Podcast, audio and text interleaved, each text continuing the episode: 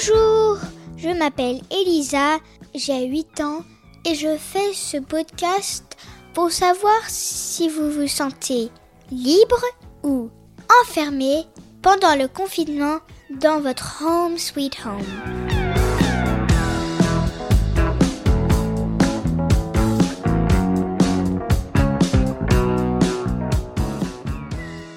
Oh,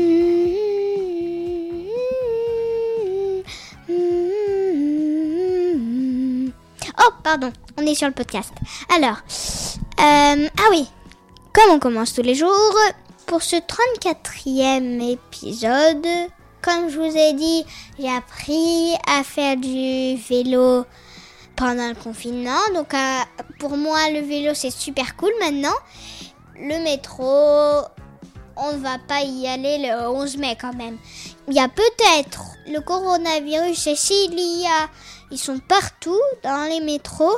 Et puis les voitures, ça fait de la pollution. Du coup, j'ai demandé au pote de ma mère euh, qui, lui, s'y connaît en vélo. Il est chargé d'études de développement durable. Pour vous dire.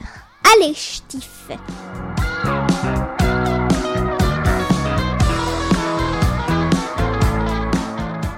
Le confinement s'achève, nous dit-on. pour moi, c'est quand même plus euh, une prolongation sous une forme allégée, mais en gros, le, mot d'ordre, c'est euh, que la majeure partie des,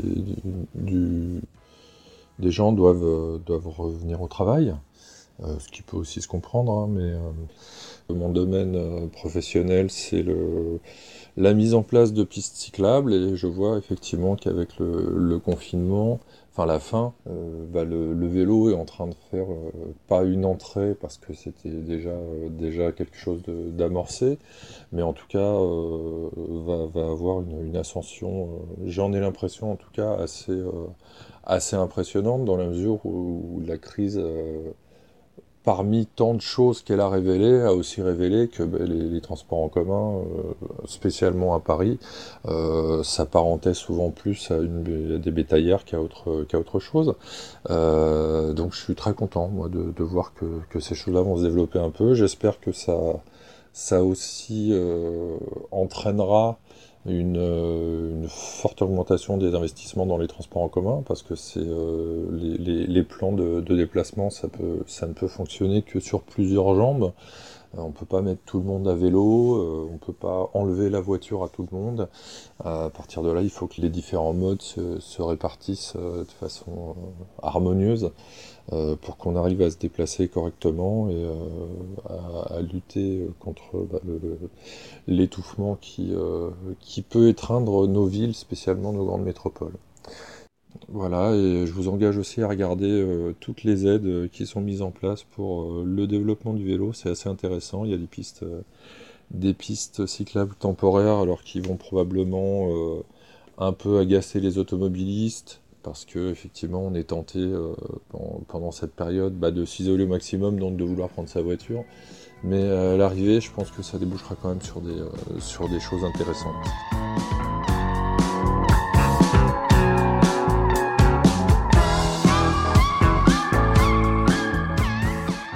Parmi les aides que je citais, alors c'est pas vraiment une aide, mais c'est un dispositif qui a été mis en place par la région en septembre dernier et euh, qui propose à la location euh, sur 6 mois, donc 6 euh, mois incompressibles, des vélos assistance électrique, dans l'idée de bah, convaincre les gens que c'est un c'est un mode de déplacement euh, efficace qui peut concurrencer euh, très souvent euh, la voiture, parce que la majorité des déplacements sont faits tout seuls dans une voiture, donc pourrait très bien se faire en vélo à partir du moment où on n'a pas grand-chose à transporter. Donc ça se, ça se regarde, le dispositif s'appelle Véligo et euh, bah, il est trouvable très facilement sur Internet. J'ajoute que c'est un dispositif qui peut être euh, pris en charge euh, par les employeurs comme le Pass Navigo, ce qui de fait diminue de façon assez importante le prix de la location et permet donc bah, un essai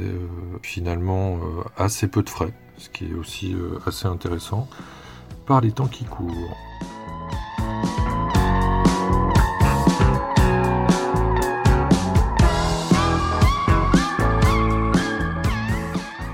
Alors, pour ceux qui nous questionnent, c'est quoi un vélo électrique?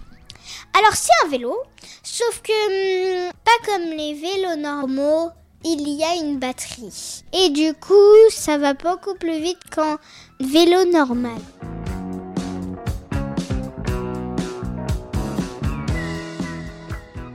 Bien sûr, envoyez-nous vos témoignages en vous enregistrant sur votre dictaphone et vous l'envoyez à marjorie.murphy@yahoo.fr. m a r j o r i e m u r p h y at yahoo.fr.